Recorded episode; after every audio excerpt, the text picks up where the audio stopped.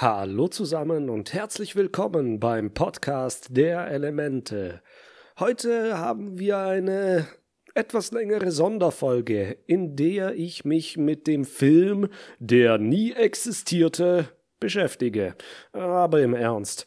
Ich spreche von Die Legende von Aang unter der Regie von M. Night Shyamalan, der 2010 erschien und die gesamte Handlung der ersten Staffel von Avatar in einen Film packt. Der Film wurde von vielen Fans der Serie im Allgemeinen sehr schlecht aufgenommen, und ich wollte mir mal genauer ansehen, warum das so gekommen ist.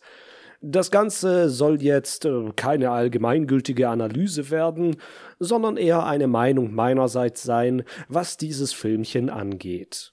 Normalerweise würde ich jetzt von vorne nach hinten durchgehen, aber ich denke, es wäre einfacher und auch übersichtlicher, wenn ich für diese Episode eine etwas andere Struktur wähle. Legen wir also los mit einer schweren Sonderfolge über den Film die Legende von Aang.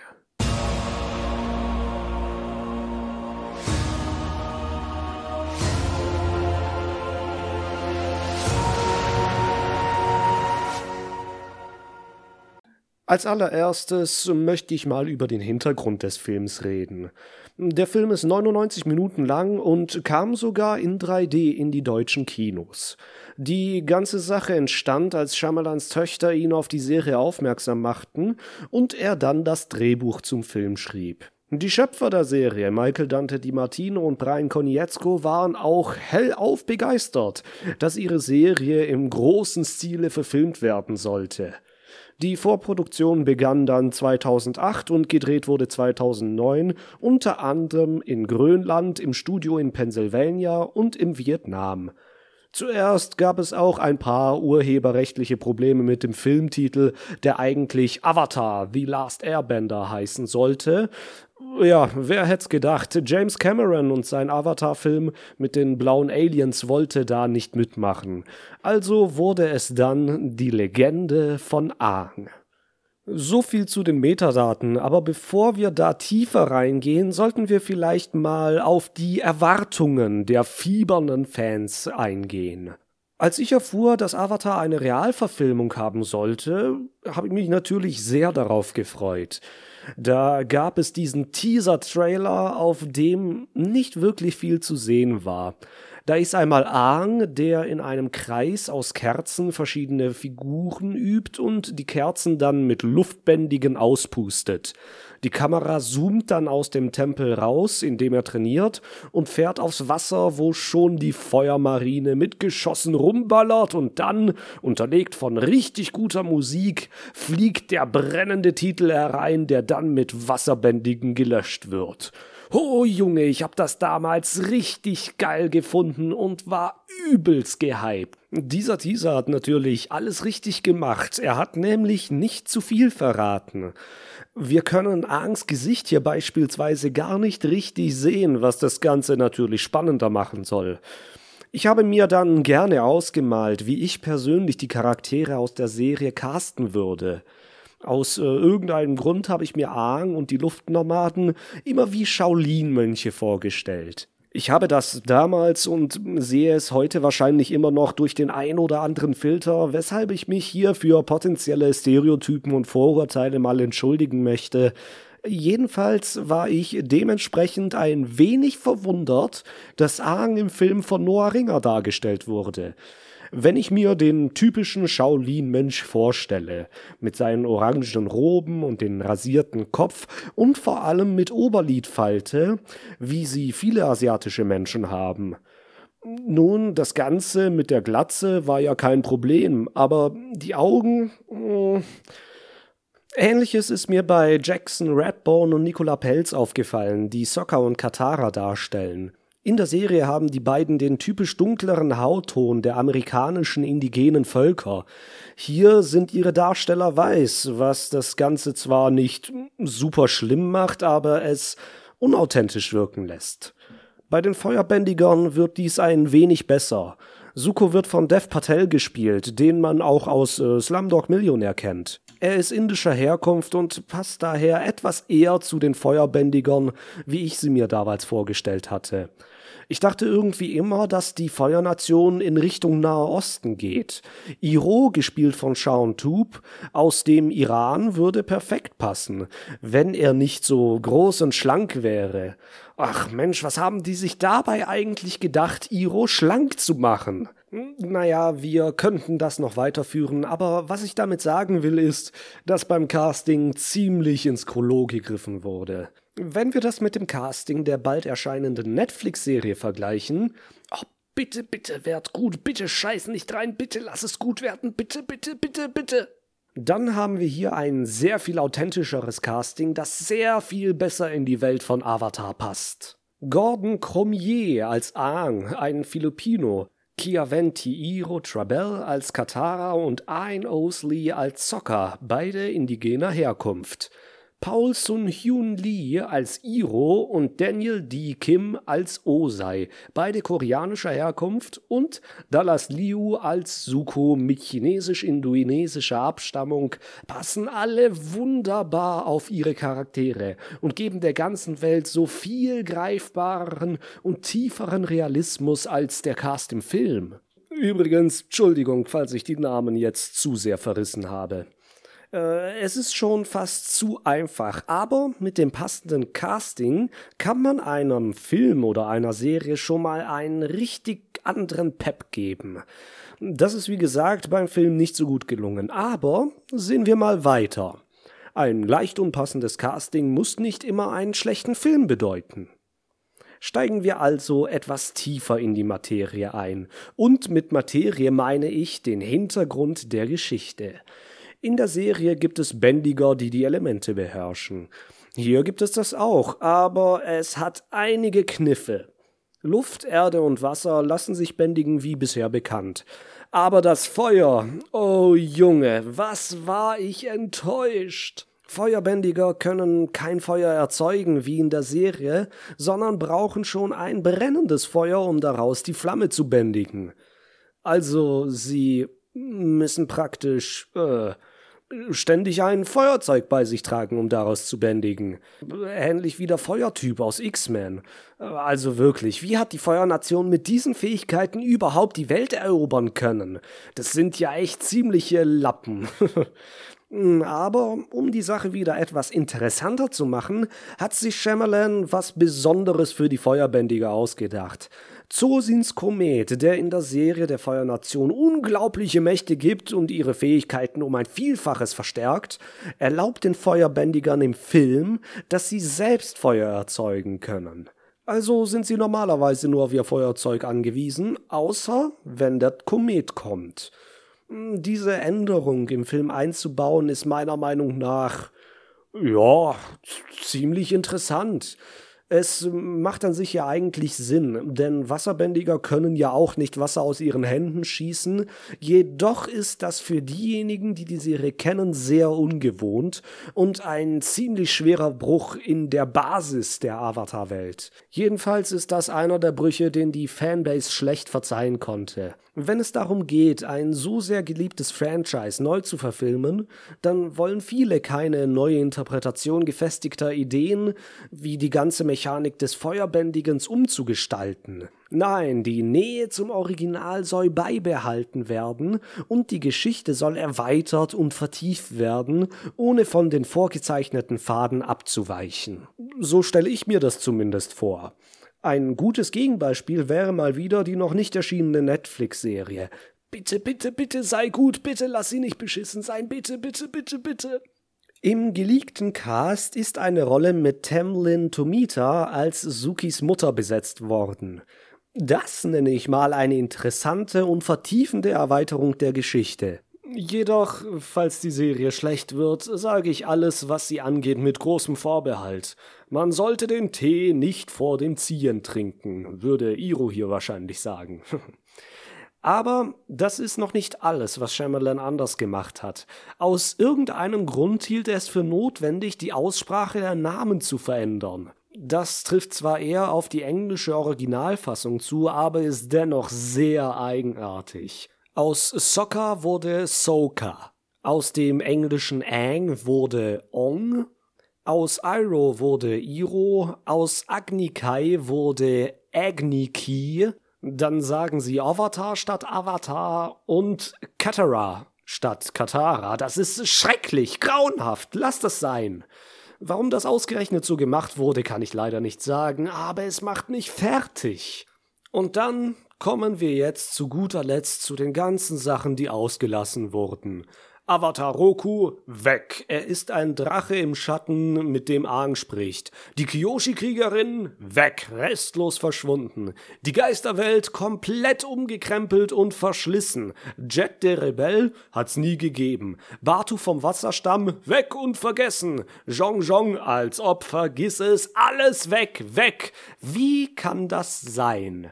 Nun, es ist ein Film und es muss daher sehr viel Inhalt aus der Serie rausgestrichen werden, um nicht irgendwie zehn Stunden zu dauern. Jedoch geht das natürlich auf Kosten der Tiefe der Geschichte.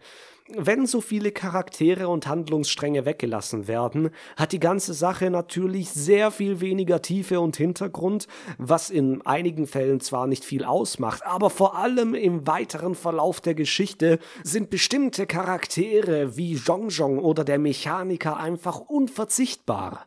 Wenn der Film dann einen Nachfolger für Buch 2 und 3 hätte, wären die Löcher in den Handlungen nur noch größer gewesen.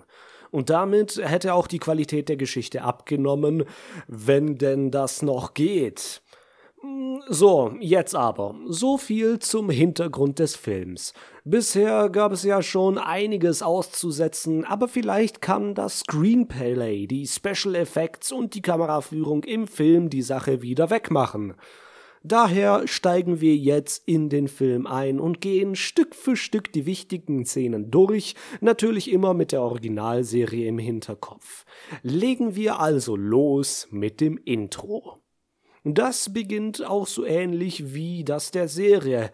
Aber Mann, die Vorstellung der Elemente und deren Kampfstile. Seht ihr die Symbole im Hintergrund?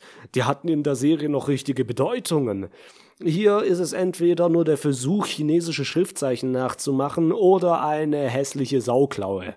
Da fängt es schon an. Die Anlehnungen, die die Serie an unsere Welt, dem fernöstlichen Welt hat, geht nicht nur mit der Wahl der Darsteller flöten, sondern auch mit den kleinen, aber wichtigen Details. Also, was den Ersteindruck angeht, missfällt mir das schon mal sehr. Die Kampfchoreografien, nicht nur die im Intro, sondern alle im Film, sind sehr viel weniger an traditionelle Kampfsportarten angelehnt und sehr viel freier gewählt. Das finde ich persönlich jetzt nicht so schlimm, aber das liegt wahrscheinlich daran, dass ich mit Kampfsporten nicht so viel zu tun habe. Ein Sportler aus diesem Bereich hat vielleicht die Serie sehr genossen, weil er in den Bewegungen der Bändiger die ein oder andere Figur wiedererkennen konnte. Und ich stelle mir dann vor, wieso jemand wohl reagieren würde, wenn er die Choreos aus dem Film sieht. Das hat schon dem ein oder anderen missfallen. Aber im Großen und Ganzen finde ich die Choreografien ganz gelungen, bis auf die ein oder andere Szene, wo es in Kombination mit der Kameraführung irgendwie langsam und zeitlupenmäßig wirkt. Ich sage euch Bescheid, wenn wir im Film an den Stellen sind, die ich meine. Katara spricht jetzt einen ähnlichen Monolog über die Vorgeschichte der Welt wie in der Serie, und dann sind wir auch schon im Film. Wie in der Serie bändigt Katara ein wenig das Wasser und lässt es auf Sokka fallen. Sagt aber, es hätte besser geklappt, weil sie an Mutter gedacht hat und Sokka ist natürlich etwas sauer. Und das war's. Keine größere Einleitung von wegen heilige Kunst des Wasserbändigens. Nein, das ist alles. Katara hält auch nur die Arme Jedi-mäßig in die Luft. Keine fließenden Bewegungen, sondern nur magisches Wassertelekinese. Yo, eine magere Einleitung zum ganzen Bändigungsthema, würde ich sagen. Die beiden laufen ein wenig im Schnee rum und verfolgen eine Spur. Kataras Monolog geht ein wenig weiter und sie erzählt vom Krieg und ihrer toten Mutter. Was noch auffällig ist, ist, dass ihre Kleidung naturfarben und nicht blau gefärbt ist, wie in der Serie. Das ist wieder ein kleiner Disconnect zum Element Wasser, das in der Serie immer mit der Farbe Blau in Verbindung gebracht wird. Es macht die Kostüme zwar realistischer, aber es fehlt eben diese einfache und dennoch wirksame Zuordnung von den Elementen mit einer bestimmten Farbe. Die Animation des gebändeten Wassers sieht gut aus, da kann man echt nicht meckern. Was auch gut aussieht, ist Sockers Speer. Die Gravur darauf sind sehr authentisch, auch wenn diese runden Kreise besser zu der Symbolik des Erdkönigreichs passen würde. Da hätte man viel lieber wellenförmige Muster nehmen sollen, um nochmal die Verbindung zum Wasser zu schaffen. Wenn Katara am Anfang kein Wasser gebändigt hätte, würde man zu einer realen Szene in unserer Welt nicht wirklich einen Unterschied erkennen können. Nicht einmal dann, wenn man auf die Details wie den Speer geachtet hätte. Es gibt also keine visuelle Verbindung mit dem Wasser und niemand wäre darauf gekommen, dass diese beiden vom Wasserstamm wären. Naja, gehen wir erstmal weiter. Auf dem Eisfeld finden sie dann ihre Robben nicht, aber unter den Füßen leuchtet etwas unter der Eisschicht. Sokka nimmt seinen Bumerang, hier aus Knochen und nicht aus Metall, und schlägt auf die Eisdecke. Natürlich bricht das Eis auf und sie müssen wegrennen, und dann erhebt sich Aangs Eiskugel aus dem Boden. Die Animationen sind hier wieder sehr gut, und in der Sphäre sehen wir die Umrisse von Aang mit leuchtenden Augen. Passt soweit alles. Katara schlägt gegen der Warnung ihres Bruders die Kugel auf und wird weggepustet. Sokka haut es auch um und die Kugel gibt ihren Lichtstrahl von sich, den auch Suko auf seinem Schiff sieht. Wir sehen aber nichts von Suko außer seinem Hinterkopf. Er sagt kurz Onkel, sieh mal, und dann sind wir wieder zurück. Ja, also, äh, da kann man einen Antagonisten schon besser vorstellen, findet ihr nicht? So wie es hier ist, glaube ich, kann niemand viel damit anfangen. Ang und Appa sind im Eis noch völlig fertig. Sokka piekst Appa ein wenig mit seinem Speer und wird dann unter seinem Schwanz begraben, was soll ein wenig Comedy in die Sache reinbringen soll, aber im Vergleich zur Serie sehr dürftig wirkt. Und wir gehen auch direkt zum Dorf, wo sich Ahn umzieht. Wir sehen hier das erste Mal seine Tattoos und sie sind nicht wie in der Serie einfach nur blaue Streifen, sondern sehr viele feine Linien und Symbole, die dann die Streifen und Pfeile formen. Sieht an sich eigentlich ganz cool aus. Ich frage mich wirklich, wie sie die Tattoos wohl in der Netflix-Serie machen werden. Die Muster und Symbole sind ganz nett, aber ich hätte sie vielleicht etwas deutlicher, dicker und dichter gemacht und vielleicht auch mehr satter Blau statt dieses gräuliche, dimme Blau. Im Dorf jetzt ein kurzer Dialog zwischen Aang und Katara, wie er ins Eis kam, weil er so wütend war und jetzt wieder heim muss, und dann ein Schnitt zum Eisbrecher von Suko. Das Schiff hat schon große Ähnlichkeiten mit dem aus der Serie. Der riesige Kamin, in dem sichtbar Feuer brennt, und der spitze Bug kommen da sehr nahe dran. Hier aber haben sie das Schiff rot gemacht. Die Farbe passt zum Feuer und daher frage ich mich erneut, wo sind die blauen Klamotten der Wasserbändiger? Aber wir sind auch wieder schon zurück im Dorf. Mensch, die wollten echt nicht, dass man Suko vor seinem Ankommen im Dorf sieht, nicht wahr? Macht die ganze Sache zwar spannender, man will ja nicht den Bösen so schnell enthüllen, aber das ist Suko ja eigentlich gar nicht. Merkt ihr, was hier passiert? Dadurch, dass Suko hier auf diese Art und Weise aufgebaut wird, nimmt man aus seinem Charakter die Tiefe, die er eigentlich benötigt, um so eine fabelhafte Entwicklung durchzumachen wie in der Serie. Aber die wird er auf der Kinoleinwand wohl nicht durchmachen können, denn der Film hat keine Fortsetzung bekommen und so bleibt, zumindest bis zu diesem Punkt im Film, Sukos Charakter recht eindimensional. Sokka warnt Katara und Aang vor der Feuernation und bringt die Kinder in das Zelt. Die Soldaten kommen rein. Die tragen jetzt auf einmal nur schwarz. Wo ist das Rot für das Feuer? Was ging da im Kostümdesign ab, dass sie die Farben der Elemente nicht auf die Klamotten der Menschen übertragen haben? Ja, das regt mich auf.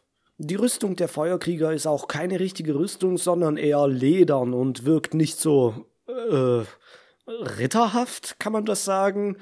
Die Helme verdecken zwar auch ihr Gesicht, denen fehlen aber die Hörner und Zacken, was sie nicht so bedrohlich wirken lässt. Die Speere sind schön schwarz mit goldenen Klingen. Außerdem tragen die Feuersoldaten Pelzmäntel, was das Ganze wieder etwas realistischer macht, wenn man die Temperaturen bedenkt. Hm, scheinbar wurde realistisches Design hier bei den Kostümen bevorzugt, anstatt dem Ganzen einen gewissen Stil zu geben. Da es eine Realverfilmung ist, ist es auch ein Stück weit verständlich, denn reale Menschen auf der Leinwand real einzukleiden, macht ja nur Sinn. Aber wie gesagt, die Welt, in der der Film spielt, geht damit leider wieder ein wenig verloren.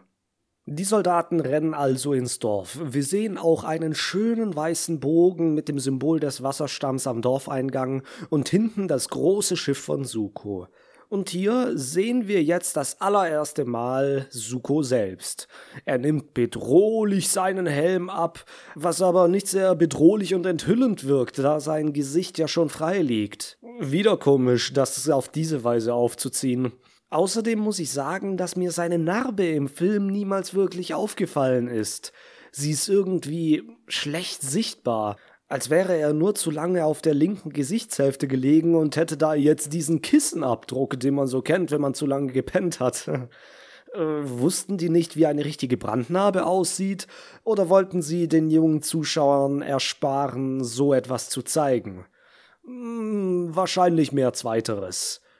Suko stellt sich also vor, und zwar wütend. Er schreit und ruft alle zu sich. Die Soldaten durchkämmen das Dorf und einer bringt dann Aang zu ihm, den er an seinen Tattoos als den Avatar erkennt. Jetzt kommt der beste Dialog. Haltet euch fest.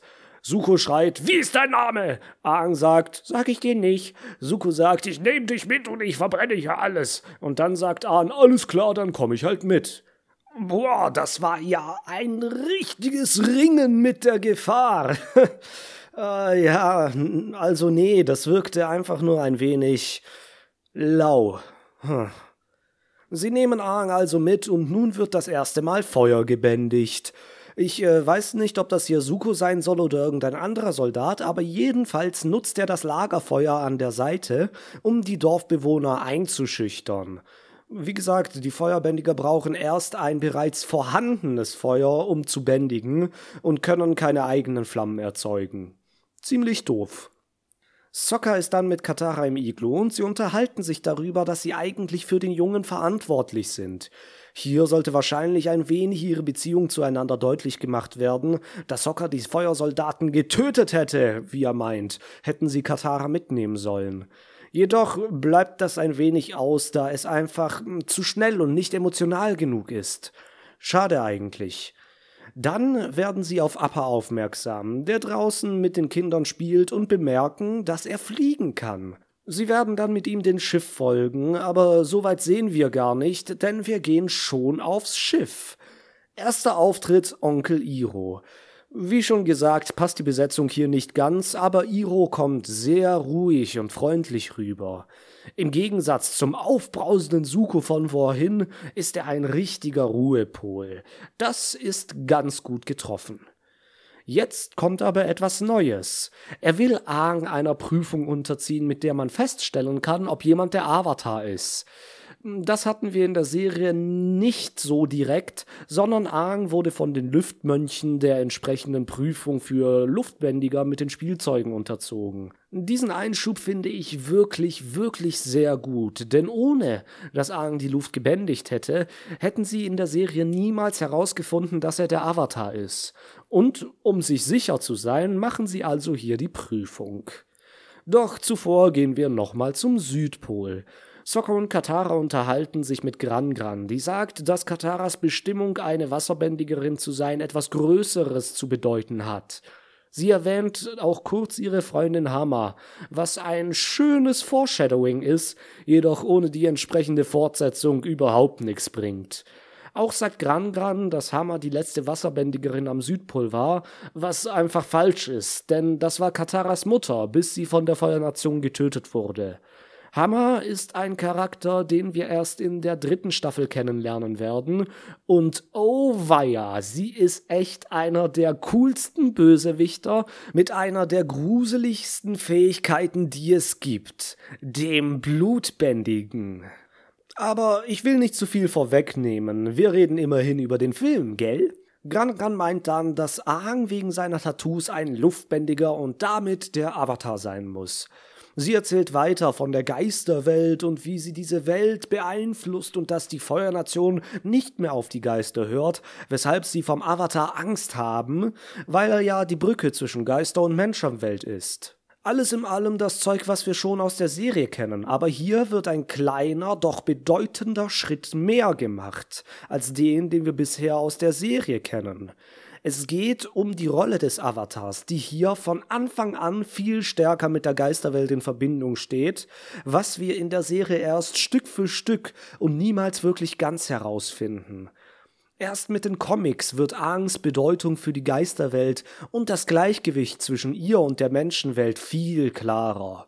Das Staffelfinale am Nordpol mit Mond und Meer sind dagegen nur ein kleines Linsen durch das Schlüsselloch und in der Legende von Korra ist ab Buch 2 wohl allen klar, wie wichtig diese Verbindung, diese Brücke, die der Avatar zwischen den Welten schlägt, ist. Hier also ein etwas deutlicherer Wink auf die eigentlich zentrale Rolle des Avatars. Auch nicht schlecht. Gran Gran holt dann noch eine Weltkarte hervor, die hier äh, irgendwie nicht wirklich zu passen scheint. Sie hätte besser Zeichnungen von Geistern rausholen sollen. So wirkt das nicht sonderlich zusammenhängend. Sie sagt ihren Enkeln nun, dass sie Gehen und Aang helfen sollen, denn die ganze Welt, äh, hier passt die Karte wieder, braucht diesen Jungen. Ich denke, die Karte ist auch rausgeholt worden, weil man im Intro keine Karte sehen konnte, was ein ziemliches Hindernis bei der Visualisierung der Welt ist, in der unsere Geschichte spielt. Nichts, nichts und nochmal nichts hilft bei einem Worldbuilding besser als eine Karte. Gehen wir jetzt aber zurück zum Test. Ah, das ist wirklich eine schöne Ergänzung der Lore. Zuerst stellt Iro eine Kerze vor Aang, und das Feuer neigt sich zu ihm. Dann verschüttet er Wasser, das auf dem Tisch zu einer schönen Kreisform fließt, und dann ein Stein, der ein wenig wackelt und sich dann aufstellt. Der Test ist bestanden, Aang ist der Avatar und jetzt wissen das auch die Zuschauer. Suko nimmt ihn sofort gefangen und will ihn zur Feuernation mitnehmen. Aang will aber wieder abhauen und Iro versucht ihn etwas zu beruhigen. Er redet mit vielen Pausen zwischen den Worten, aber es ist ihm eine Ehre, dass er da ist. Suko dreht aber wieder richtig auf und haut auf den Tisch. Ich find's ein wenig lustig, wie schnell er immer aus der Haut fährt. Aang springt dann über sie und bändigt die Tür zu. Hier jetzt mal eine Stelle, bei der das Bändigen etwas langsam wirkt. Diese drei Bewegungen, die Aang macht, dauern etwas über eine Sekunde. Das wäre genug Zeit, um ihn wieder zu schnappen, vor allem nachdem er so agil über den Tisch gesprungen ist. Aber die beiden sind wohl etwas langsam. Alles hier ist manchmal etwas langsam. Schön angenehm gechillt. Aang flieht jetzt und wir sehen ein wenig mehr von den Innenräumen des Schiffs. Was äh, diese Kulisse angeht, kann man nicht meckern. Sie ist sehr authentisch und passt auch zu dem, was wir aus der Serie kennen. Aang pustet einige Soldaten weg, die durch einen anhaltenden Luftstrom gegen die Wand gedrückt werden, bis er verschwinden kann. Das war's aber auch schon mit dem Kämpfen, denn auf dem Deck sieht er sich nur ein wenig um und findet dann Appa auf einem Eisberg. Suko kommt schon hinterher, aber Aang öffnet seinen Gleiter und fliegt davon. Der Gleiter kann sich als Requisite auch sehen lassen, wobei er größtenteils aus Special Effects besteht. Auf Appa warten Zocker und Katara und kriegen den Mund vor lauter Staunen nicht mehr zu. Sie fliegen alle weg und Suko bleibt mit Iro auf dem Schiff zurück, wo er noch sagt, dass er für einen Moment seine Ehre wieder zurück hatte und sein Onkel dann meint, dass ihre Schicksale verknüpft sind. Wow, echt? Das ist ja super vielsagend. Naja, eben nicht, aber egal. Nächste Station, Lufttempel. Aang schreit herum, die anderen sollen sich endlich zeigen und erwähnt Mönch Gyatso. Und scheinbar sind sie den ganzen Weg hierher geflogen, ohne ein Wort zu wechseln, denn die Geschwister bekommen erst jetzt gesagt, dass der Typ, mit dem sie unterwegs sind, Ahn heißt. Beziehungsweise Ong. Haben Sie sich nicht vorgestellt, als er sich im Zelt wieder angezogen hat? Musste das jetzt so lange dauern? Ich verstehe es nicht wirklich. Naja, sie gehen jedenfalls weiter durch den Tempel und wir können hier sehen, dass die ganzen Säulen, Mauern und aller Krimskrams, der sie hier umgibt, geschwungene Verzierungen hat. Das passt sehr gut zum Element der Luft. Und oh, was sehe ich da? Katara und Sokatran endlich blau! Wurde ja auch langsam mal Zeit, hä? Jetzt kommt auch Momo dazu, den Sokka zuerst für eine äh, Spinnenratte hält, aber Katara meint, die Dinger müssten doch schon längst ausgestorben sein. Sie schlussfolgert dann, scharfsinnig wie sie ist, dass Angs Freunde Mönche waren und ihr wird klar, dass sie alle schon seit hundert Jahren tot sind. Sie rennen zum Gebetsfeld und Katara will ihm das alles erklären, aber Aang findet schon die ganzen Knochen seiner Leute. Katara sagt dann, was geschehen ist, und Aang wird sauer und schreit sie an, dass sie lügen würde. Na, na, kein Grund, so frech zu werden, Aang. Diese Reaktion finde ich ein wenig eigenartig, weil sie so nicht wirklich zu Aang passt, den wir aus der Serie kennen. Er wäre erschüttert, traurig, am Boden zerstört, wissen wir ja, aber würde niemals Katara als Lügnerin beschimpfen. Ein kleiner Disconnect, wie ich finde. Er findet dann Gyatsus Skelett mit seinem Halsband. Flashbacks, wo die beiden noch zusammen sind, und dann kommt Aang in den Avatar-Zustand. Seine Augen und Tattoos leuchten und er schwebt in der Luft. Um ihn viel Wind und dann. Oh Gott, sie haben's verschissen. Aang kommt in die Geisterwelt. Ja, kein Witz, in die Geisterwelt. Im Avatar-Zustand kommt er hier im Film in die Geisterwelt.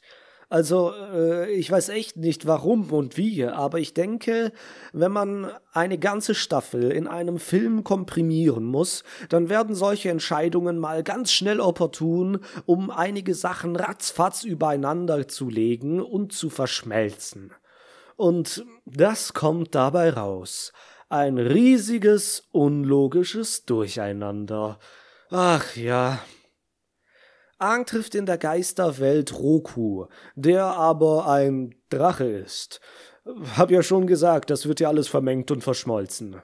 Naja, Kataras Stimme holt ihn wieder zurück und anstatt dass sie jetzt hier richtig dicke Freunde wären und eine gute Bindung aufbauen, vielleicht ins Heiligtum reingucken, gibt's wieder einen Schnitt auf Sukos Schiff.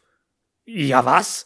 Das war eine sehr wichtige Szene, ein unglaublich wichtiger Schlüsselmoment für die Beziehung unserer Freunde. Und ihr lasst es einfach ganz weg? Unverzeihlich, sage ich euch, unverzeihlich. Also, wir sind wieder bei Suko. In dieser Szene lernen wir auch Zhao das erste Mal kennen, der mit seinem Schiff auf ihn stößt.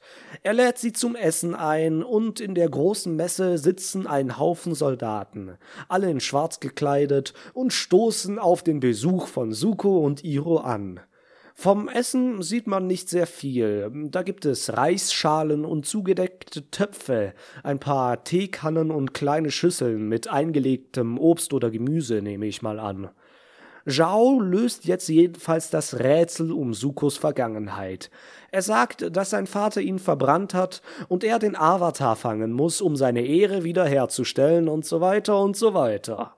Interessant hier, dass Suko seine Faust ballt etwas Feuer bändigt und Iro ihn dann wieder beruhigt, indem er seine Hand hält. Da wird ganz subtil, aber deutlich gezeigt, was Iro für Suko bedeutet, und diese kleine Szene kann sich sehr gut sehen lassen. Zhao macht sich jetzt über Iro lustig, dass er die Uniformen eigentlich nicht tragen darf, aber es man ihm heute gestatten wird. Schon ziemlich fies und sehr direkt, wohingegen der Zhao aus der Serie seinen Spott viel präziser und nicht so grob und offen anbringt. Noch was komisches hier, so ziemlich alle Soldaten haben die gleichen Koteletten. Warum auch immer das so ist, aber ich find's lustig. Suko ist jetzt aber wieder sauer und macht Zhao eine Ansage, woraufhin er und Iro gehen. Wir sehen hier auch nochmal schön die Banner der Feuernation, deren Symbol meiner Meinung nach aber nicht so schön ist wie das Original. An Deck sieht sich Suko dann ein Familienporträt an, das eindeutig der Serie nachempfunden ist. Hier im Film hat Osei keinen Bart und die Klamotten passen auch nicht zu dem, was wir bisher gesehen haben. Tja, wieder mal ein Griff ins Klo. Suko lässt dann seine Wut beim Training aus. Die Choreo ist gut und es wird auch zweimal kurz gebändigt, während Iro kommentarlos seinen Tee trinkt. Alles gut soweit, gegen diese Kampfszene ist eigentlich nichts einzuwenden, auch wenn man hier vielleicht ein wenig auf die Technik des Feuerbändigens eingehen könnte. Naja, aber wie immer wurde sowas übersprungen. Die drei Freunde sind jetzt im südlichen Erdkönigreich. Aang geht dem Thema Avatar immer noch aus dem Weg und bevor sie es weiter vertiefen können, kommen Feuerbändiger, die einen Jungen festnehmen wollen. Ah, vielleicht ist das hier Haru, aber das würde ja bedeuten, dass wir Kyoshi und Omashu ganz übersprungen hätten. Und ja, das bedeutet das auch, denn Bumi und Suki haben hier keinen Platz und wurden einfach rausgekürzt. Wieder blöd. Blöd ist auch Kataras Bändigen, denn sie friert Zocker ein, anstatt die Soldaten anzugreifen, und alle werden gefangen genommen. Sie gehen in das Dorf, das von der Feuernation besetzt ist, wie man dann den Bannern sehen kann, die aber andere Banner sind als die auf Zhaos Schiff. Die Symbole sehen ganz anders aus. Warum auch immer. Die Leute sind grün angezogen, passend zur Erde, immerhin das und sie arbeiten, schleppen Holz und Zeug durch die Gegend. Der eine Typ hier mit dem Besen tut so, als ob er kehren würde, was einfach nur bescheuert aussieht, und wir setzen noch einen drauf. Die Erdbändiger sind nicht auf einer stählernen Insel im Meer, nein, sie sind in einem ganz normalen Steinbruch. Einem Steinbruch die Erdbändiger. What the fuck? Also, wenn sie sich nicht von allein wehren können, dann lassen die sich wohl gerne unterdrücken oder was. Oh, also, das sind Sachen, die den ganzen Film von der Logik her komplett verreißen.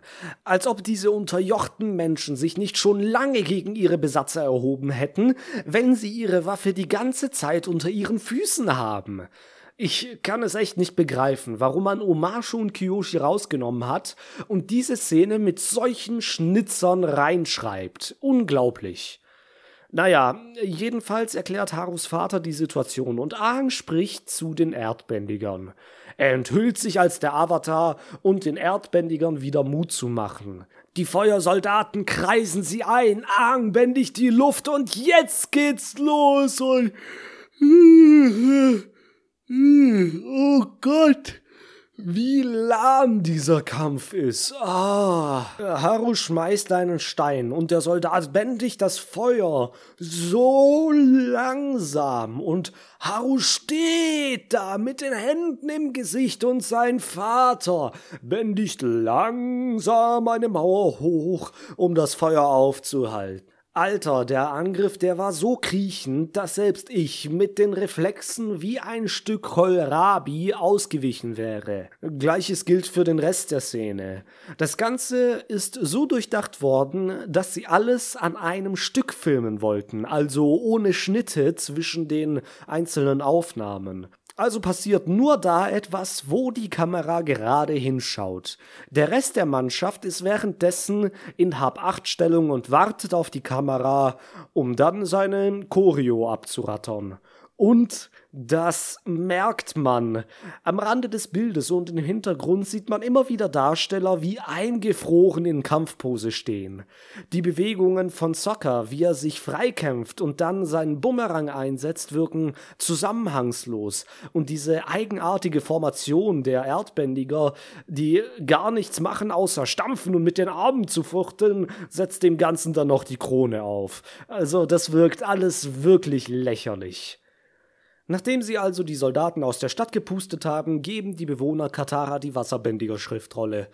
Auch total aus dem Zusammenhang gerissen, aber egal. Die Schriftrolle ist ein schönes Stück Requisite und kann sich sehen lassen.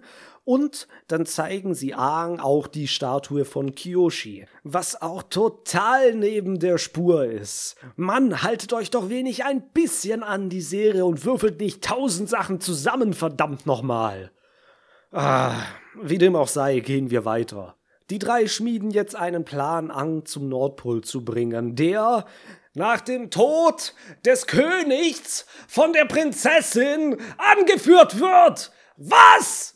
Das waren jetzt 90 Sekunden und der ganze Haufen wurde total in den Dreck gefahren. Woher kommt das jetzt auf einmal, hä? Ah, ich, ich muss runterkommen. Mein Blutdruck, ganz ruhig. Puh.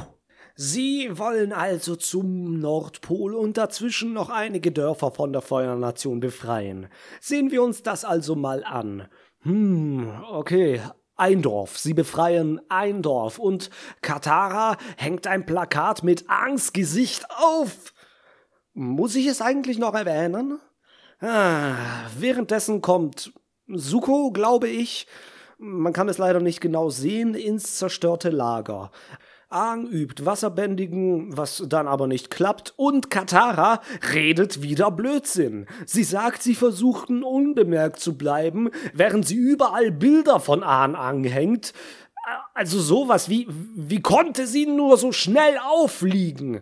Ihr merkt, ich leide sehr und ihr müsst da jetzt leider auch mit mir durch. Dann kommt jetzt zum ersten Mal Osei ins Spiel. Zhao hat von Aang erfahren. Ich frag mich, wie das geschehen konnte, und erstattet dem Feuerlord Bericht. Zuvor noch eine Landschaftsaufnahme von äh, Irland mit Weiden und Wiesen. Also, da steht Feuernation drüber, also muss es wohl auch stimmen. Zhao erzählt Osei also von seinem Plan, Mond und Meer zu entführen. Hm, kennen wir ja alles schon. Und er erzählt auch vom Avatar. Und Osei, den man hier gar nicht richtig einschätzen kann, sagt, Zhao soll sich lieber ranhalten, bevor sein Sohn Aang zuerst schnappt. Und als nächstes gehen wir wieder zu Suko und Iro. Die sind in Kolonie 15 und besprechen, was sie als nächstes tun werden. Suko will weiter nach Norden und dem Avatar hinterher, aber Iro will lieber chillen und seinen Neffen verkuppeln. Um sie herum ist gerade eine ausgelassene Stimmung. Vielleicht haben sie ja hier das Feuerfest aus der Folge mit Zhong Zhong einfließen lassen. Musik spielt, Karten werden ausgeteilt und Kinder erfreuen sich an Süßigkeiten. Wunderbare Stimmung. Aber nicht für Sucho, denn wir erfahren mehr aus seiner Vergangenheit. Er holt einen kleinen Jungen Rang und fragt ihn über sich selbst aus. Das soll ein wenig zeigen, dass jeder die schlimme Geschichte um Suko kennt. Wir kennen sie ja auch schon. Sie wird ja auch in einem kleinen Flashback gezeigt, der der Serie sehr ähnelt, jedoch nicht so stark rübergebracht wird, weil sie einerseits nicht im Stadion kämpfen, Azula gezeigt wird, das macht sie nicht mehr zum Geheimnis und Cliffhanger und, ganz richtig, das Ganze passiert aus Sukos Sicht und nicht aus der von Iro. Das hat zur Folge, dass man direkt mitbekommt, wie sich Suko mit seiner Vergangenheit fühlt, anstatt einen Bericht davon zu bekommen, wie die Soldaten am Feuer in der Serie. Somit sind wir viel stärker beteiligt, was ein wenig das Mysterium um den Charakter Suko, seine Beweggründe und seine tiefsten inneren Geheimnisse aufdeckt. Alles liegt nackt vor uns und wir können super einfach in den Prinzen hineinsehen, während man in der Serie nicht genau weiß, ob er jetzt gut oder böse ist. Das macht es dem Zuschauer wirklich leicht, aber Suko ist ja auch sehr oberflächlich dargestellt und hat einfach nicht die Tiefe wie in der Serie. Aber das ist relativ opportun für die Macher des Films, diese Art der Aufarbeitung seiner Vergangenheit für den Zuschauer nichts Tolles dabei. Also wie so ein Geheimnis drum machen. Versteht ihr? Gehen wir aber weiter. Nächster Halt, nördlicher Lufttempel. Aang will dahin, weil er denkt, dort wieder eine Vision vom Drachen kriegen zu können. Wie zuvor im südlichen Lufttempel. Sokka ist damit nicht einverstanden und das passt gut mit Serienzocker zusammen. Dann sehen wir Aang Wasserbändigen und er erinnert sich an Gyatso und bändigt auf einmal den ganzen See. Da merkt man, dass die Verbindung und die Emotionen zu seiner Vergangenheit und zu Gyatso ihm ziemliche Kräfte verleihen kann. Aber er traut sich nicht wirklich und fliegt trotzdem zum Lufttempel. Der sieht nicht so verlassen aus, sondern als ob man da angebaut hätte, mit Brücken und so. Er trifft dort einen alten Mann, der vielleicht der Mechaniker sein könnte, aber Fehlalarm. Er bringt ihn zu den Statuen, die eigentlich im südlichen Lufttempel stehen sollten, aber egal. Dann kriegen wir noch Info über die Spielzeugprüfung und wie schlimm es Aang als Avatar hat. Er sollte in einer Zeremonie sich dazu bereit erklären, der Avatar zu sein, aber er hat es natürlich nicht gemacht, denn er wollte ja bekanntlich nicht der Avatar werden. Hier will er es nicht, weil er keine Familie haben dürfte und in der Serie wollte er nicht von Gyatso getrennt werden. Beides Mal ist das Motiv Liebe, aber hier ist es äh, viel weniger greifbar als in der Serie, denn eine Familie zu gründen ist für einen Zwölfjährigen ein wenig weit geholt. Immer noch ein gutes Motiv, aber wie gesagt, nicht so tiefgreifend wie die Trennung von Gyatso. Jedenfalls hat der alte Mann ihm eine Falle gestellt und Aang wird von Feuersoldaten festgenommen. Auch eine komische Art, das alles zusammenzufügen. Nördlicher Lufttempel, möchte gern Mechaniker und den blauen Geist? Ach, das wirkt alles so, als würde ich mir die Serie ansehen, aber alle fünf Minuten kommt eine andere Szene aus einer anderen Episode. Scheiß auf Reihenfolge oder sonst was. Ach, das ist echt ein großes Problem mit diesem Film. Schnitt ins Verlies. Aang hängt ein wenig ab und kommt durch Meditation und Konzentration in die Geisterwelt. Die ganze Szene wirkt sehr verkürzt und zusammengeschnitten. In einem Moment ging Aang noch durch den Wald und dann steht er auf einmal wieder vor dem Drachen. Der sagt dann, dass Aang zum Nordpol muss, wegen Mond und Meer, und dann wird er aus seiner Vision gerissen. Zhao steht vor ihm und will sich ein wenig unterhalten, aber er hält nur einen eingebildeten Monolog. Dann ein Schnitt nach draußen, wo gerade ein Panzer über die Brücke hineinfährt und wir merken, dass wir scheinbar immer noch im nördlichen Lufttempel sind. Kann das sein, dass die hier einfach im Tempel ein Gefängnis aufgebaut haben? Wieder mal alles zusammengeworfen. Unter dem Panzer hält sich aber Suko, verkleidet als der blaue Geist, fest. Und oh Mann, die Maske, echt jetzt? Diese grinsende Fratze passt ja, aber die Haare? Wirklich? Äh, muss man nicht verstehen. Zhao spricht jetzt zu seinen Männern, die mit dem Rücken zum umherschleichenden Suko stehen, aber Zhao hätte den so, wie man das hier sieht, erblicken müssen. Ist der Typ kurzsichtig? Ganz eigenartige Perspektive. Jedenfalls geht Suko dann zu Aang und schaltet die Wachen auf genau dieselbe Weise aus wie in der Serie. Also sogar mit um die Ecke rollendem Helm. Wenigstens eine Sache, die sie sich an der Serie abgeguckt haben. Er befreit Aang und als nächstes kommt Zhao wieder in den Kerker. Es wird Alarm geschlagen und die Wachen wollen alles dicht machen, aber da kommen auch schon Suko und Aang auf den Innenhof. Und jetzt haben wir wieder eine Kampfszene, die einerseits hm, total cool, andererseits wieder die gleichen Fehler hat wie die Szene im Gefangenenlager von Haru. Was toll ist, ist, dass Aang den alten Trainingsbereich der Luftbändiger nutzt, um die Soldaten abzuwehren. Man sieht auf dem Boden sogar die Symbole des weißen Lotus. Im Hintergrund stehen aber wieder viele Wachen nur herum, warten auf den Einsatz ihrer Choreografie und schwingen zum Zeitvertreib bedrohlich mit den Schwertern. Dann die Stelle, wo Suko und Aang gemeinsam kämpfen. Ich glaube, sie haben hier extra ein wenig die Zeitlupe reingenommen, weil der ganze Kampf sonst, genauso wie vorhin, viel zu langsam und träge gewirkt hätte. Der Nachteil davon ist, dass man ziemlich gut sieht, wie Suko seine Gegner mit dem Schwert nur streichelt und anstupst. Aber ansonsten eine gut gelungene Kampfszene mit tollem Teamwork von den beiden Charakteren. Zhao kommt jetzt und beendet das Ganze. Suko bedroht Aang und den Rest kennen wir ja eigentlich schon. Der Bogenschütze trifft seine Maske und knockt ihn aus. Aang macht äh Nebel? Äh, in, in der Serie wirbelt er Staub vom Boden auf, aber hier wollten sie wohl, dass er das Wasser in der Luft bändigt, oder wie soll ich das verstehen? Naja, egal. Die beiden entkommen und hier sollten wir jetzt eigentlich einen tollen Moment zwischen Aang und Suko haben, der ein wenig Bindung und Freundschaft aufbaut. Aber nein, Aang haut ab noch bevor Suko wach wird. Wieder verschissen, wieder keine Tiefe bei den Charakteren. Zhao geht jetzt zu Osei und erstattet Bericht. Er verdächtigt Suko, wie auch immer er darauf kommt, und sie reden etwas über den blauen Geist, aber nach zwei Sätzen ist die Szene schon wieder um. Die haben das doch schon wieder hier zurechtgeschnitten, sowas merke ich doch. Da wäre sicherlich noch mehr gekommen. Dann kehrt Suko zu Iro zurück und will nicht sagen, wo er war. Und dann hören wir noch Oseis und Zhaos Stimme aus dem Off, wo der Feuerlord sagt, sie sollen Suko nichts tun und ihn seiner Isolation überlassen.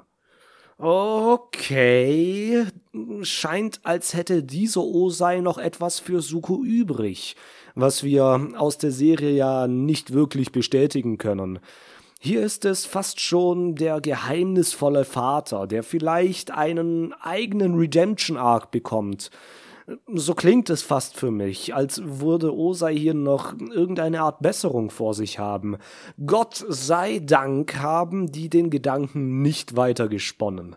Stellt euch mal vor, wie das Finale ausgesehen hätte, wenn Aang, Suko und Osei zusammengekommen wären und einfach diplomatisch den Krieg beendet hätten. Das wäre fürchterlich langweilig, fürchterlich langweilig, aber ich glaube, ich interpretiere hier einfach viel zu viel in die Mimik und Tonlage von Osei. Ich könnte mich natürlich auch täuschen. Jetzt kommt jedenfalls noch das Attentat auf Suko, wobei Zhao ihm doch versprochen hatte, nichts zu tun.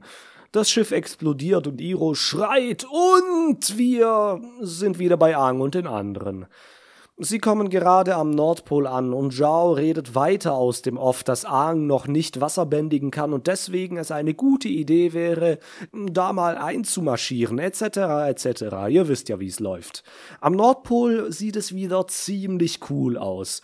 Die Boote der Wasserbändiger sind wie in der Serie, die Mauer etwas abgewandelt, aber dennoch recht bestaulich und die Menschen tragen blaue Klamotten. Geht doch! Ah, endlich haben sie's hinbekommen. Yes!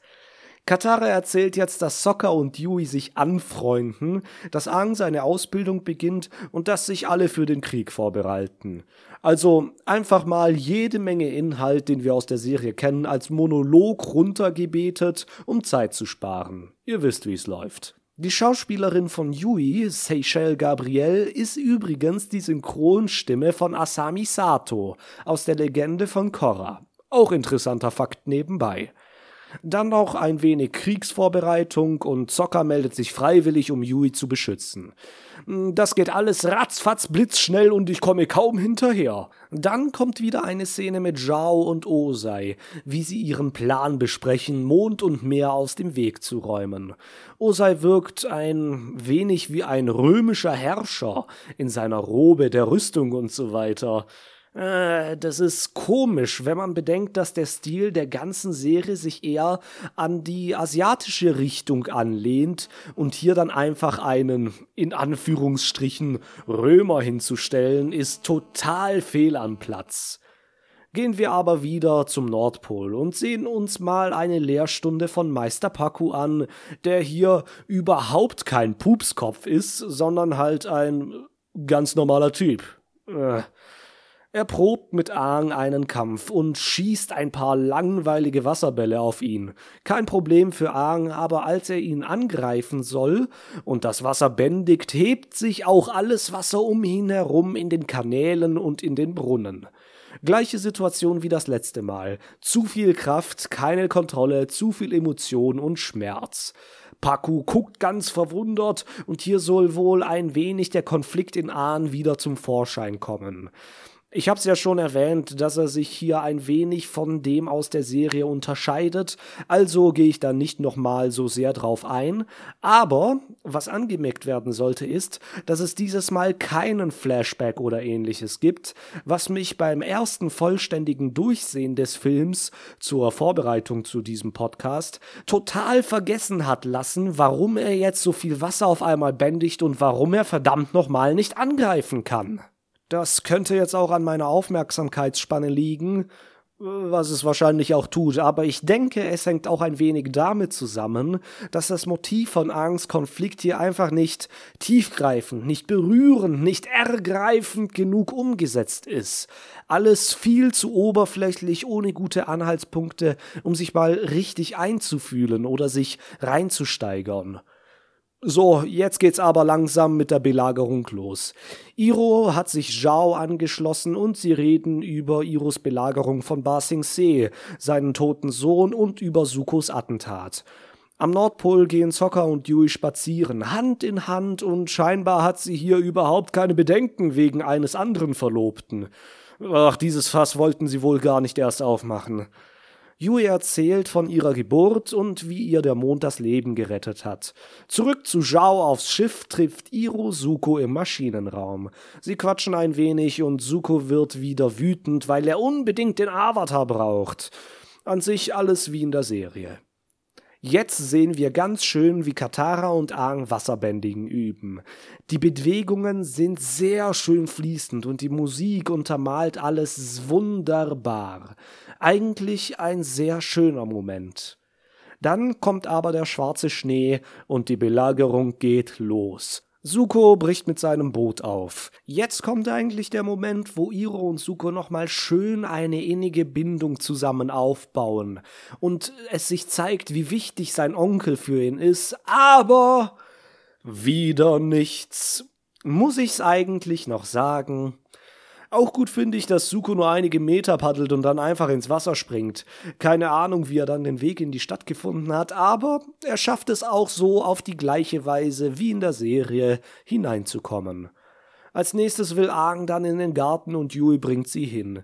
Der Garten sieht wie der Rest des Wasserstamms wirklich sehr gut aus. Was die Kulisse angeht, haben sie in diesem Film schon eine gute Arbeit geleistet. Da kann man wirklich nicht meckern. Jetzt wird's wieder ein wenig interessanter. Aang sagt, dass er seine Tattoos nur kriegt, weil er lange und konzentriert meditiert hat.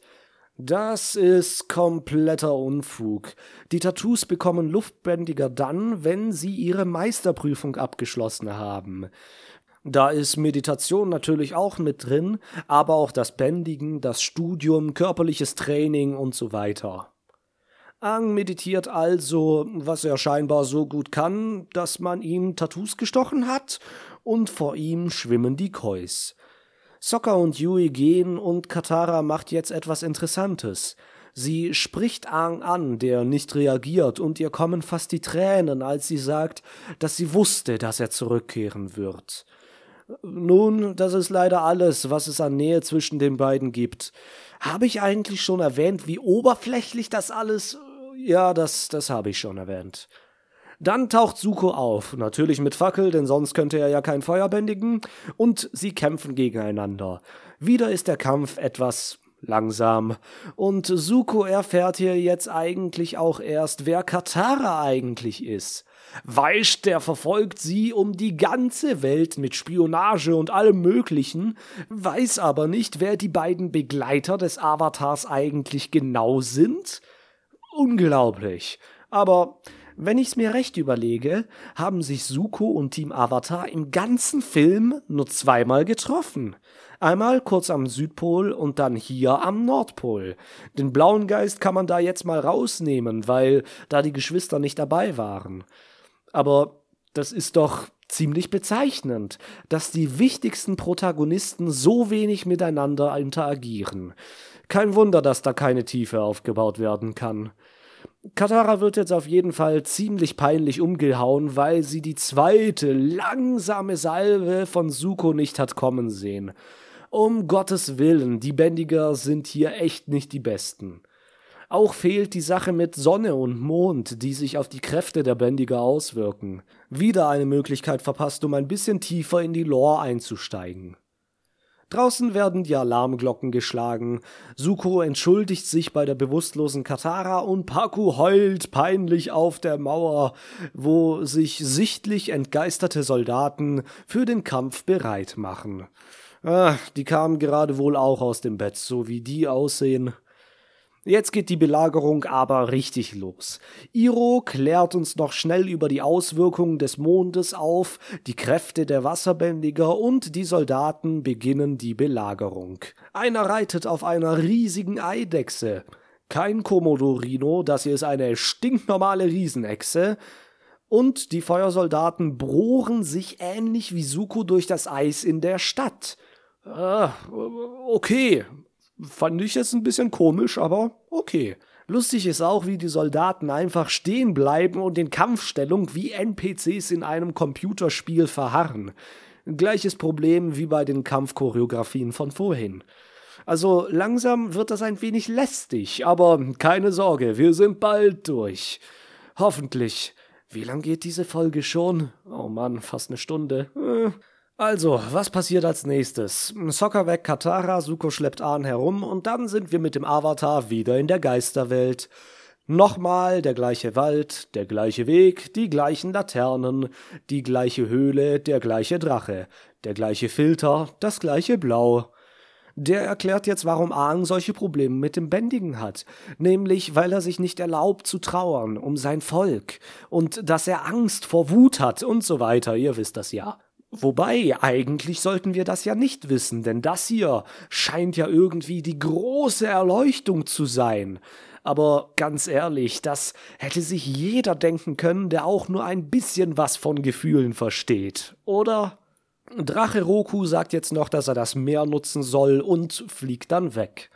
Ahn wacht Suzukos Monolog wieder auf und flieht. Die Feuernation hat inzwischen mit einem riesigen Flammenwerfer ein Loch durch die Mauer gebrannt und in der Stadt kämpfen alle fleißig. Also sie wedeln eigentlich größtenteils nur mit dem Armen. Das sieht man zwar nur ein paar Sekunden, aber wenn man sich das immer und immer wieder anschaut, denkt man, äh, da ist den Statisten hier nicht so viel gesagt worden. Stellt euch einfach dahin und äh, kämpft ein wenig, ja? Nein, nein, da braucht ihr keine Choreografie. Klatscht euch einfach ein bisschen. das sieht teilweise echt komisch aus. Zhao erzählt Iro jetzt, dass er den Mond töten will und Suko ist immer noch hinter Aang her. Sie machen hier ein wenig Slapstick, wo Aang hinter Suko sich versteckt, was in einer Zeichentrickserie vielleicht gut aussieht, aber in einer Realverfilmung ist das einfach nur albern. Der Kampf danach ist aber toll und recht schnell kommt Katara und friert Suko ein. Sie wollen schnell wieder weg, aber Aang holt Suko wieder aus dem Eis, dass er nicht erstickt. Dann kommt das Beste. Er sagt zuerst mal, dass er hier sicher ist und dass sie Freunde sein könnten. Also eigentlich der Dialog, den er mit Aang nach seiner Befreiung als blauer Geist haben sollte. Aber hier und noch in diesem Ton? Wie gesagt, die beiden haben sich ja erst nur zweimal gesehen und wissen gar nichts voneinander. Da kann ja eigentlich nur so etwas Eigenartiges rauskommen. Hatte ich schon erwähnt, dass. Ja, ja, das hatte ich. Nun ja, gehen wir mal wieder zu den spannenden Stellen. ja, ich weiß, als ob, ne? Nee, ernsthaft jetzt. Zhao holt sich den Fisch. Iro ist dagegen, denn dass Geister so eine Gestalt annehmen, soll den Menschen Güte lehren. Und daran soll man nicht rütteln. Kennen wir ja aus der Serie. Zhao aber sticht den Mond dann ab. Mit einem Messer, wie ein Sushi-Koch. Und der Mond wird, na, na, Schwarz? Nein, er wird rot. Sag mal, hat Shyamalan die Serie überhaupt aufmerksam gesehen? Äh, Yui kippt dann um und die Wasserbändiger können nicht mehr bändigen. Und jetzt kommt eigentlich der coole Moment, in dem Iro alle in die Flucht schlägt, aber es wird stattdessen ein bisschen mm, cringy. Iro erschafft Feuer aus dem Nichts, was allen Feuerbändigern Angst macht und sie fliehen. Selbst Zhao zieht den Schwanz ein und anstatt eines Kampfes haben wir hier nur bedrohliche Gesten. Schade eigentlich. Das hier hätte sicher so ein Gänsehautmoment werden sollen, aber ach, vielleicht habe ich es auch einfach zu oft gesehen. Aang steht nun auf dem Schlachtfeld und sieht in Zeitlupe, wie sich die Leute um ihn prügeln. Also nicht um ihn prügeln, sondern um ihn herum. Das soll auch nochmal zeigen, wie schrecklich der Krieg ist. Aber eigentlich auch viel zu kurz, um es wirklich wahrzunehmen. Kommen wir nun aber zu Yue und dem Mond. Iro bemerkt auch hier, dass Yue wohl vom Mond berührt worden ist, wie auch immer er das jetzt gemerkt hat, und dass sie dem Mond das Leben zurückgeben kann. Sokka hat natürlich was dagegen, aber es führt kein Weg dran vorbei. Sie verabschieden sich unter Tränen und sie küssen sich und das ist so schnell und es gibt viel zu wenig Tier. Ach, ihr kennt das ja schon. Ah, also das ganze Motto dieser Episode wird lauten zu wenig Tiefe. Mann, das hätte so schön emotional sein können, aber so. Ach, es, es, es bricht mir das Herz immer wieder aufs Neue, diesen Film zu sehen. Ich habe ihn jetzt wahrscheinlich in den letzten drei Wochen fünf, sechs, sieben Mal gesehen und kein Tee der Welt, keine entspannende Peischot-Runde, nichts konnte mir dabei helfen, diesen Film zu überwinden. Naja, wenn ihr euch diese Episode dann endlich zu Ende angehört habt, müsst ihr euch den Film ja auch nicht mehr ansehen. Deswegen tue ich mir das für euch an. Zeigt mir also liebend gern eure Dankbarkeit und liked, subscribed und so weiter. Das, nee, das, das war billig, entschuldigt. Was eine gute Idee war, ist, dass Yui ihre weiße Haarfarbe verliert und wieder schwarze Haare bekommt. Die Farbe Weiß übertragen als die Lebensenergie des Mondes und die Kraft für die Wasserbändiger ist schöner Symbolismus. Iro selbst holt dann die tote Yui aus dem Wasser, was auch nochmal zeigt, auf wessen Seite er eigentlich steht. Die Wasserbändiger können wieder bändigen und Zhao wundert sich, warum der Mond wieder scheint. Dann kommt Suko zu Zhao und sie sollten eigentlich gegeneinander kämpfen, aber sein Onkel kommt dazwischen und überredet seinen Neffen, es zu lassen. Suko wird hier auch besänftigt, was gegen seine wild wütenden Auftritte von zuvor spricht. Daraus soll man jetzt eine Charakterentwicklung erkennen? Äh, ihr wisst ja Bescheid. Zu wenig Tiefe. Zhao ist jetzt jedenfalls stinksauer und bändigt viel Feuer, das Iro ganz cool ableitet. Das war tatsächlich eine ziemlich coole Stelle, was das Feuerbändigen angeht. Iro sagt dann noch, dass Zhao ganz alleine ist und dann kommen auch schon die Wasserbändiger und ertränken ihn. Alter, was? So viel zum Thema keine Tode zeigen, aber scheiß drauf, ertränken wir einfach mal einen Typen on Screen. Oh Mann. Aang steht auf dem Schlachtfeld und in Zeitlupe wieder prügelt er sich mit den Leuten. Hier sind die Choreos wieder in Ordnung und man sieht nicht so viele Leute am Rande nur rumstehen. Aber die Szene hat auch einen gewissen Ablauf. Aang geht hier von links nach rechts und es wird auch dementsprechend so gefilmt. Deswegen ist es etwas einfacher, da nicht blöd in der Gegend rumzustehen, wie zum Beispiel in der Szene im Gefangenenlager, wo sich die Kamera ja im Kreis um sich selbst gedreht hat. Er rennt dann jedenfalls durch die Menge auf die Mauer und bändigt schlussendlich das ganze Meer und mit den Worten von Paco im Hintergrund er lässt seine Gefühle schlussendlich fließen und denkt an die Zeit mit Giazzo, den Spaß, den sie zusammen hatten und die Zeremonie, bei der er sich nicht verbeugt hatte und nicht die Rolle des Avatars angenommen hat. Er weint auf der Mauer und macht die Bewegungen, die er vorhin mit Katara geübt hat. Das Meer hebt sich zur Riesenwelle und dann leuchten auch wieder seine Tattoos. Er lässt die Welle nicht auf die Schiffe fallen, sondern hält sie einfach in der Luft und die Schiffe ziehen sich zurück. So, und wem ist aufgefallen, dass der Fisch im Teich damit überhaupt nichts zu tun hatte? Keine Verschmelzung von Avatar und Geist, kein Megamonstervieh, nur fließende Gefühle. Die haben die letzte Folge der ersten Staffel wohl nicht zu Ende gesehen. Anders kann ich mir das echt nicht erklären. Aang kommt jetzt von der Mauer runter und alle, auch die Feuerbändiger, verbeugen sich vor ihm. Sokka und Katara gehen auch zu ihm und fallen auf die Knie. Gleiche Situation wie in der Zeremonie vor den Mönchen, und dieses Mal verbeugt sich Ahn und nimmt die Rolle des Avatars an, aber mit einem recht skeptischen Gesichtsausdruck. Die Musik steigert sich während der ganzen Szene schön zum Höhepunkt und man denkt, endlich ist es vorbei, aber nein, wir sind noch nicht ganz fertig. Osei gibt Azula noch den Auftrag, den Avatar und Suko zu finden. Hier ist auch zum ersten Mal die Rede von Zosins Komet. Interessant, den überhaupt erst jetzt zur Rede zu bringen, wenn das Ereignis, das das Wichtigste im ganzen Universum zu sein scheint, was die ganze Geschichte treibt und was unbedingt verhindert werden muss, erst zu allerletzt vorkommt. Ich denke, das sollte vor allem den nächsten Teil so richtig ankündigen, aber zum Glück ist es nie so weit gekommen. Denn jetzt ist der Film endlich vorbei und wie sehr ich mich auch anstrenge, der gefällt mir einfach nicht. Ich kann leider nicht für diejenigen sprechen, die nur den Film und die Serie nicht gesehen haben, aber ich glaube, nicht mal die konnten viel damit anfangen. Ein paar große Haken, die dieser Film hat, ist, dass er einerseits die Story der Serie sehr komprimiert und deswegen große Teile rauslässt.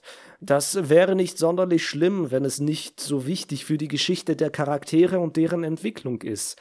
Alles, was Aang, Suko, eigentlich alle ausmacht, wird dadurch komplett verrissen. Ich versuche ständig eine Bindung zu den Filmcharakteren aufzubauen, aber bevor mir das gelingen kann, ist die Szene wieder vorbei und wir sind schon wieder wo ganz anders. Dieses viele Hin- und Herspringen zwischen den verschiedenen Orten kann sich, was die Kulisse angeht, aber sehr sehen lassen. Die Landschaften, das Set, die Kulissen, die Aufmachung, alles vom Nordpol bis zum Südpol sind echt super in Szene gesetzt. Dann natürlich noch die guten Special Effects, was das Bändigen von Wasser, Erde, Feuer und Luft angeht. Und natürlich Appa und Momo sehen auch echt klasse aus. Ohne diese Sachen wäre der Film total in die Hose gegangen. Was die schauspielerischen Leistungen angeht, ist es okay. Keine Meisterleistungen, aber auch nichts Schlechtes. Vor allem Nicola Pelz, die Schauspielerin von Katara, wurde für ihre Leistungen im Film sehr kritisiert. Aber ich denke, das würde nicht ganz gerecht, weil sie einfach nicht wirklich die Gelegenheit hatte, sich in diesem Film überhaupt zu entfalten, beziehungsweise etwas richtig Gutes darzubieten. Es ist halt alles viel zu kurz und inhaltslos. Und damit sind wir eigentlich auch schon am größten Kritikpunkt dieses Films. Ich hab's schon tausendmal gesagt, es fehlt die Tiefe. Alles in allem ist Avatar eine Serie, die sehr darauf aufbaut, ihre Charaktere zu entwickeln. Und dazu ist eine sehr tiefe Einsicht in die Seele eines Menschen notwendig. Das kann man auch erreichen, nicht nur in einer Zeichentrickserie.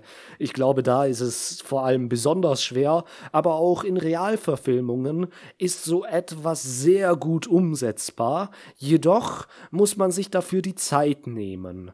Und das in so einem kurzen Film zu machen, ist halt wirklich unmöglich. Man hätte das ganze Buch vielleicht auf drei oder vier Filme strecken können, um den ganzen Inhalt, die wahre Essenz der Protagonisten zu zeigen und dem Zuschauer sehr viel zugänglicher zu machen. Denn das ist eigentlich die größte Sache, wovon Avatar lebt, die Entwicklung eines Charakters und womit sie vielleicht auch gerade unsere Generation so gut getroffen hat, die mit der Serie aufgewachsen und womöglich auch an ihr gewachsen sind. Sie trifft uns in unserer Kindheit, in unserer Jugend, wo wir die Welt noch erkunden, vielleicht nicht genau wissen, was wir einmal werden wollen, jeden Nachmittag aus der Schule kommen und dann setzen wir uns vor den Fernseher und wir sehen diese Serie und wir merken, hey, das ist schon ganz cool. Das kann man sicher mit den Freunden nachspielen, wie die die Elemente bändigen. Und dann sehen wir immer mehr und mehr und wir merken, hey, da ist ja ein bisschen mehr dahinter. Dann vergeht ein Jahr und es kommt die zweite Staffel. Wir sind inzwischen etwas älter geworden und die Serie wächst mit uns. Dann geht das nächste Jahr vorbei, wir sind wieder älter und die Serie ist noch weiter gewachsen und endet dann in diesem spektakulären Finale, das alles zusammenbringt. Und wir sehen dann zurück und denken darüber nach, wie wir vor zwei Jahren waren und wie die Serie vor zwei Jahren war und wie sich diese Entwicklung dann vor einem ausbreitet, ist ein ganz besonderes Gefühl. Wenn ich so zurückblicke, wirkt das vielleicht ein wenig albern, aber zwei, drei Jahre ist für ein Kind oder einen Jugendlichen schon eine ganze Menge Zeit. Und die Werte, die wir mit dieser Serie währenddessen vermittelt bekommen haben, Freundschaft, Liebe, Achtsamkeit, Schicksal, Vergebung und vor allem, dass, wenn man mal von seinem Weg abkommt, es immer eine Möglichkeit gibt, wieder auf den rechten Weg zu gelangen. Dass es nie zu spät ist, sich und vielleicht auch die Welt um sich herum zu ändern. Ich denke, das war ein ganz schönes Schlusswort. Schließen wir also an dieser Stelle. Ich bedanke mich vielmals für eure Geduld. Der Podcast hat jetzt etwas länger gedauert, aber sobald ich das Video dazu fertig habe, geht es mit dem Podcast ganz regulär weiter, alle zwei Wochen wie gewohnt. In dem Sinne, vielen, vielen Dank fürs Zuhören. Ich wünsche euch alles Gute. Bis denne.